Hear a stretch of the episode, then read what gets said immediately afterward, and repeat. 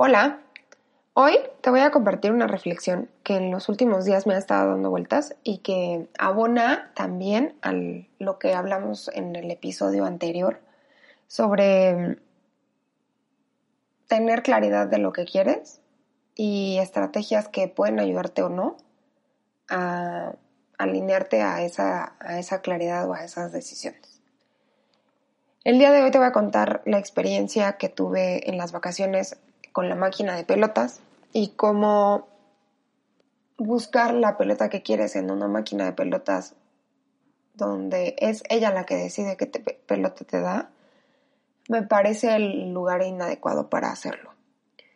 Puntualmente de lo que te quiero hablar es de cuando cedemos la decisión o el cumplimiento de nuestros deseos a alguien más y algunas reflexiones que le he dado en los últimos días a por qué hacemos eso y cómo podemos hacernos más conscientes para no frustrarnos en el camino. Si te interesa, quédate.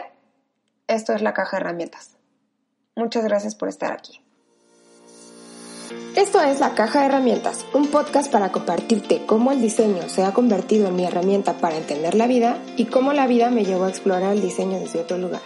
Muchas gracias por estar aquí. Yo soy Alejandra Villegas. Pues como bien lo escuchaste en el intro, te quería platicar sobre cuando cedemos nuestras decisiones o nuestros, el cumplimiento de nuestros deseos a alguien más. Y para hacerles una metáfora, les quiero contar pues esta experiencia de Julia, mi hija, que quería una pelota. Íbamos pasando por la calle y entonces vimos una máquina de pelotas de estas en las que les echas una moneda y te, y te dan una pelota random, ¿no? Sin embargo, en la cápsula o en la máquina tiene una cápsula transparente donde en realidad sí puedes darte una idea de todas las posibilidades o las opciones de pelotas que hay. Y pues como era de esperarse desde que ella vio las pelotas empezó a escoger, ¿no? Yo quiero esta, yo quiero esta. Entonces buscamos una moneda y cuando empezó a escoger le dije, oye, si tienes claro que la pelota te va a dar la que ella quiera. O sea, aunque tú escojas, es muy probable que no te toca esa. Y ella muy, muy clara me dijo, sí, mamá, sí lo sé. Y bueno, echamos las monedas, giramos la perilla y pues finalmente la pelota evidentemente nos dio la que quiso, que era completamente distinta a la que ella esperaba. Y pues fue inevitable esa frustración, ¿no? La tomó, la vio y se dio cuenta que no era lo que ella quería, no era lo que ella esperaba. Y a mí me conmovió mucho porque yo siempre he pensado que los niños y los adultos no somos tan diferentes. Simplemente es que los adultos no nos acordamos. Y vivimos en un, o sea, a lo largo del tiempo vamos aprendiendo a, no creo que a gestionar necesariamente, sino a aceptar ciertas cosas como que así son, pero la frustración no se va. Y entonces intentaba empatizar con ella, ella empezó a llorar, o sea, hizo, hizo puchero de frustración como de yo no quería esta pelota, ¿no? Y entonces, bueno, me, agaché, hablé, me puse a su nivel y le dije, sí, yo entiendo que es muy frustrante no obtener lo que uno quiere, ¿no? Pero me parece que hay que pensar si la mejor opción de obtener la pelota es hacerlo a través de una máquina, porque pues las posibilidades de no obtenerlo eran muy altas.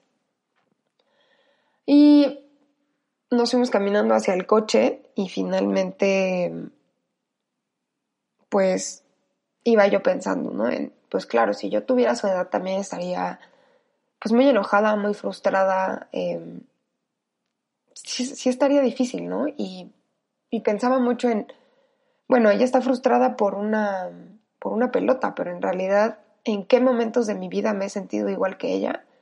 Y en esta búsqueda de empatizar para poder entender por qué para ella era una cosa tan grave y, y sí merecía la pena hacer un berrinche y estar así de frustrada, em, buscaba, ¿no? Y entonces me di cuenta que en realidad eso es muy común. O sea,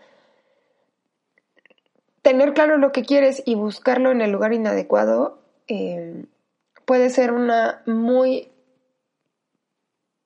alta posibilidad de que no lo consigas o que no lo consigas así como lo estabas esperando. Entonces, no se trata de, de la capacidad, o sea, por un lado se trata de la capacidad que tienes para recibir lo que sea, sin realmente esperar algo puntual, pero por el otro lado también se trata de buscar en el lugar correcto, ¿no? Y aunque mm, esta primera opción de no tener expectativas y de poder estar eh, abierto a lo que la vida te dé o a las opciones que te, que te, que te den, es un poco hablar como en el podcast anterior de si la vida te da limones, tienes que hacer limonada, ¿no? El problema es cuando ya tienes esa claridad de lo que sí quieres, como en este caso ella ya había visto una pelota de ciertas características y eso es lo que quería y estaba esperando. Entonces, las dos fuimos platicando en el coche y concluimos que definitivamente si tú tienes ya muy claro la pelota que quieres, irla a buscar o a esperar en una máquina, puede hacer que sea la pelota más cara de tu vida porque tendrías que invertirle demasiadas monedas a ver si te toca y el riesgo de no conseguirlo eh, o de conseguir algo que no quieras es muy alto. La conclusión de esa escena fue que ella dijo, no, cuando yo quiero una pelota la tenemos que buscar en una tienda y cuando la encontremos la compramos, pero no la vamos a buscar más en una máquina de pelotas. Em, al mismo tiempo pensé, ¿no? Como, ¿por qué será que a los niños les gustan tanto las máquinas de pelotas? Em, y, y, pensaba como en este factor sorpresa y que bueno, sí son una herramienta para aprender a gestionar estas cosas inesperadas y esta frustración, pero no son la herramienta correcta si lo que tú quieres obtener es una pelota con ciertas características. Y de ahí pues surgieron varias reflexiones, que es lo que les vengo a compartir hoy. Y quería hacer este podcast pues después de hablar de lo de los limones, porque creo que van eh, pues concatenados un poco los, los temas. Eh, pues creo que la frustración de no obtener lo que queremos o no obtenerlo cuando queremos y con la forma y formato y específicamente como nos lo hemos imaginado es algo por lo que todos los seres humanos hemos pasado incluso eh, pues es algo que se recomienda que desde niños aprendamos a tener o a vivir para gestionarlo, ¿no? Pero la verdad es que no todos em, ya en nuestra edad adulta sabemos del todo gestionarlo. O sea, más bien aprendemos a vivir con esa frustración y a aceptar que no todo va a ser como queremos, pero eso no significa que siempre lo tomemos de la mejor forma, ¿no? Y bueno, lo que me parece más em, importante aquí es hablar de, pues de que en el momento en el que tú vas a conseguir una pelota a través de una máquina, le cedes esa decisión a la máquina de que te dé la pelota que la máquina quiera, ¿no? Y digo, diciendo querer es un decir, porque evidentemente la máquina no es que tenga voluntad, más bien es que es la pelota que cae en el agujero y finalmente te es entregada esa pelota, ¿no? Entonces, bueno, de cierta manera le cedes esa decisión o esa, em, pues sí, esa, esa em, elección a alguien que no eres tú. Y creo que ahí está donde tenemos que hacernos muy conscientes. Entonces, he estado pensando en cuáles son las razones por las que podemos cederle esa decisión a alguien más, por las que no tomamos esa decisión nosotros mismos. Y probablemente hay muchas, eh, muchos factores o muchos elementos que pueden hacer que cedamos la decisión, eh, pero yo les voy a platicar los que yo reconozco en mí, ¿no? Creo que la primera es el miedo a expresar nuestros deseos. Eh, y eso va un poco por, me da miedo que yo diga realmente lo que quiero porque no quiero que me juzguen, porque no quiero que realmente conozcan que eso es lo que me mueve, lo que me motiva, porque yo debería de desear cosas más grandes o más chicas o más creativas o más alternativas o más lo que quieran, ¿no? Y entonces me da miedo expresarlo porque me da miedo ser juzgado desde eso que deseo. Por el otro lado, creo que hay un, factor que puede ser las ganas de complacer o de dar gusto, y esto creo que sucede mucho en el tema romántico o en el tema con los papás. Desde que te dicen qué película quieres ver y tú, no, la que quieras, o a dónde quieres ir a cenar, a donde tú quieras, mi amor.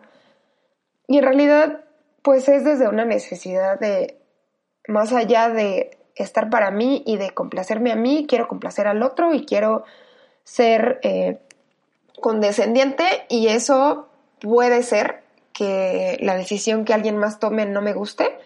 Puede ser que decidamos ir a comer sushi y a mí el sushi no me guste. Pero para mí es más importante quedar bien con el otro con placer y ser, em, pues considerada alguien que lleva la fiesta en paz a expresar realmente lo que quiero.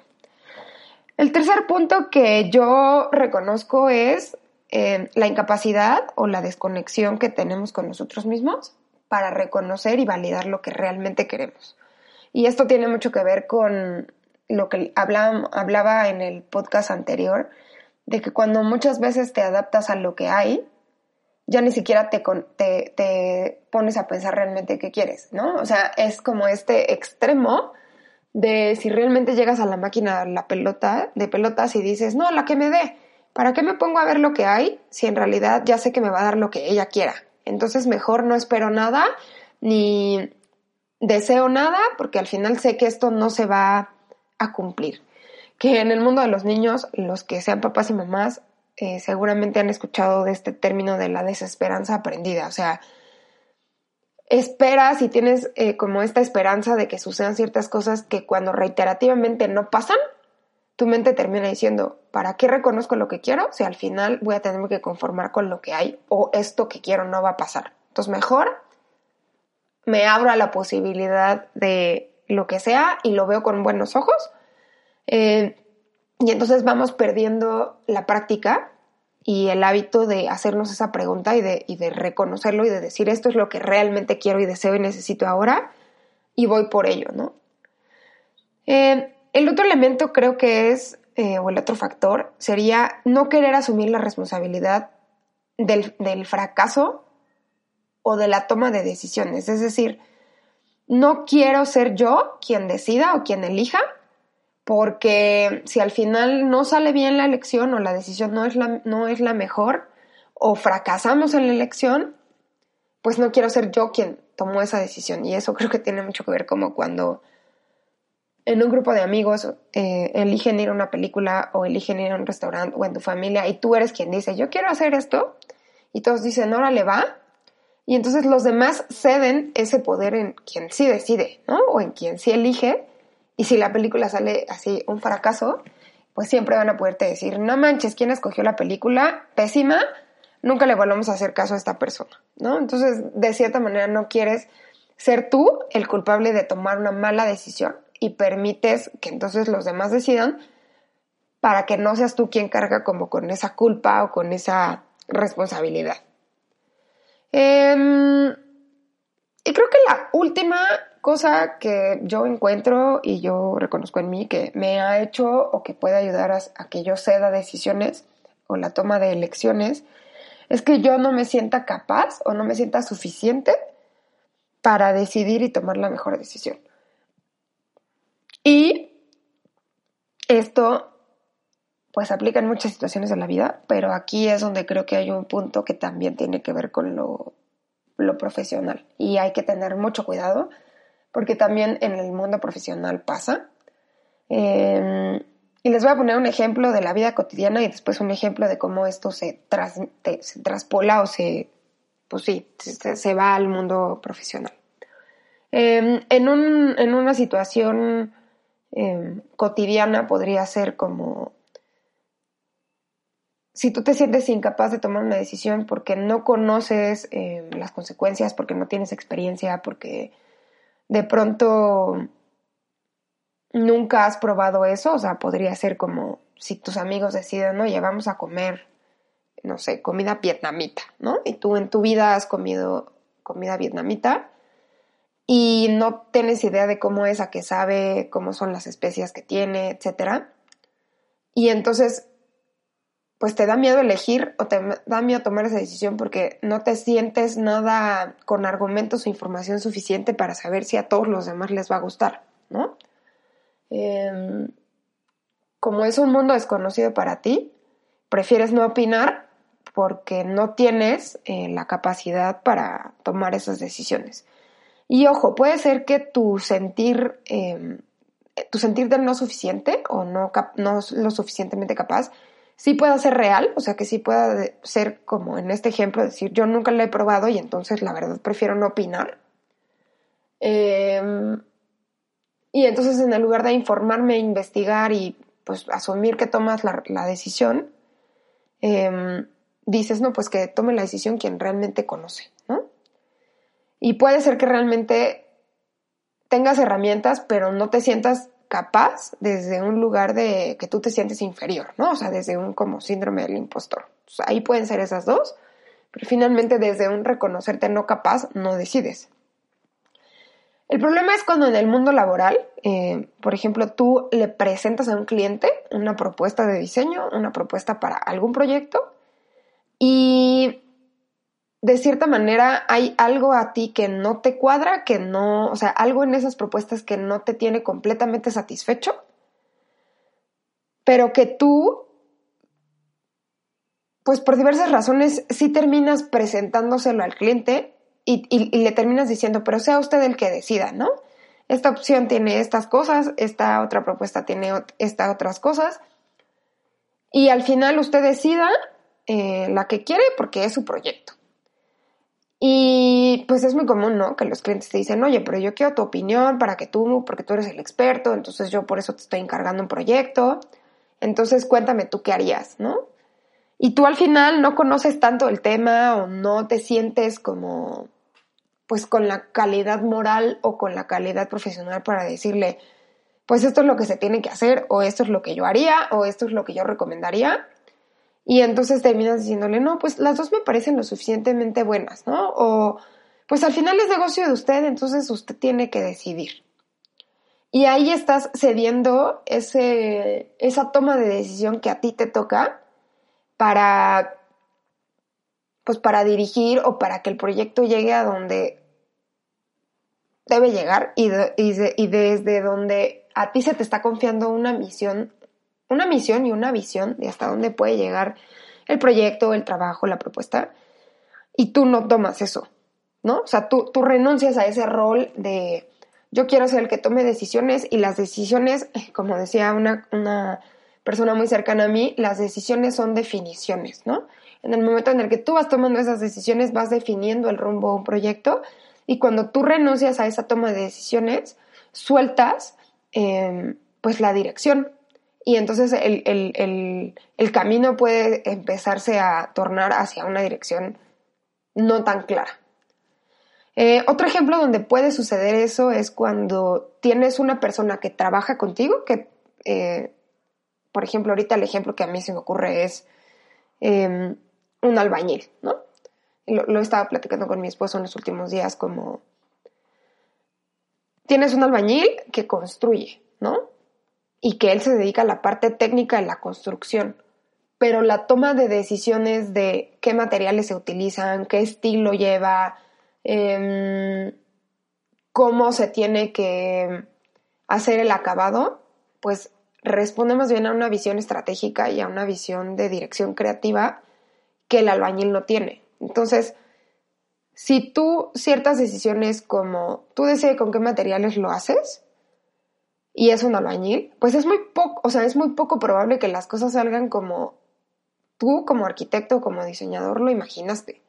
Porque los recursos que tiene esa persona para tomar decisiones no son evidentemente los mismos que tú como profesionista tienes, ¿no? Entonces, creo que es una cosa que a veces, por falta de tiempo o porque no podemos sentarnos a explicarle al otro, asumimos que lo va a resolver como nosotros lo resolveríamos y le decimos, tú resuélvelo como puedas o tú eso decídelo y las decisiones que el otro toma no son necesariamente las que a nosotros nos gustan. Y esta situación es además doblemente frustrante porque además de que cedimos la decisión al otro, no tenemos manera de reclamarle porque era un lugar que nos tocaba nosotros tomar y deliberadamente no lo tomamos por muchos factores. Entonces, eh, pues creo que esto de ceder las decisiones, de ceder elegir, de ceder conseguir lo que queremos o que las cosas salgan como queremos, es algo que si bien puede ser eh, muy liberador en muchos sentidos, también nos puede hacer evadir nuestra responsabilidad, em, renunciar a un rol que sí nos toca, que sí nos es dado, em, no ejercer como este papel de tomar decisiones para definir el rumbo de un proyecto. Y sobre todo, eh, pues también nos va haciendo, em, pues más bien, se vuelve un pretexto o se vuelve una muy buena estrategia, eh, o sea, hablando sarcásticamente, se vuelve una muy mala estrategia, eh, en el sentido de, de que buscar en el lugar equivocado o ceder las decisiones a quien no tiene la capacidad de tomarlas es el pretexto perfecto para que podamos decir es que las cosas no se dieron o es que las cosas no salieron como estaba planeado, ¿no? Eh, o bueno, yo ya no pude hacer nada. Y entonces, pues muchas veces nos doramos la píldora diciendo que las cosas no salieron, pero en realidad cedimos esa responsabilidad o cedimos esa libertad de toma de decisiones que sí nos correspondía a nosotros mismos. Y bueno, pues esto es lo que les quería compartir. Espero que mm, algo de esto te sirva, algo de esto te aporte y nos vemos la siguiente en el siguiente episodio de la caja herramientas. Muchas gracias por acompañarme.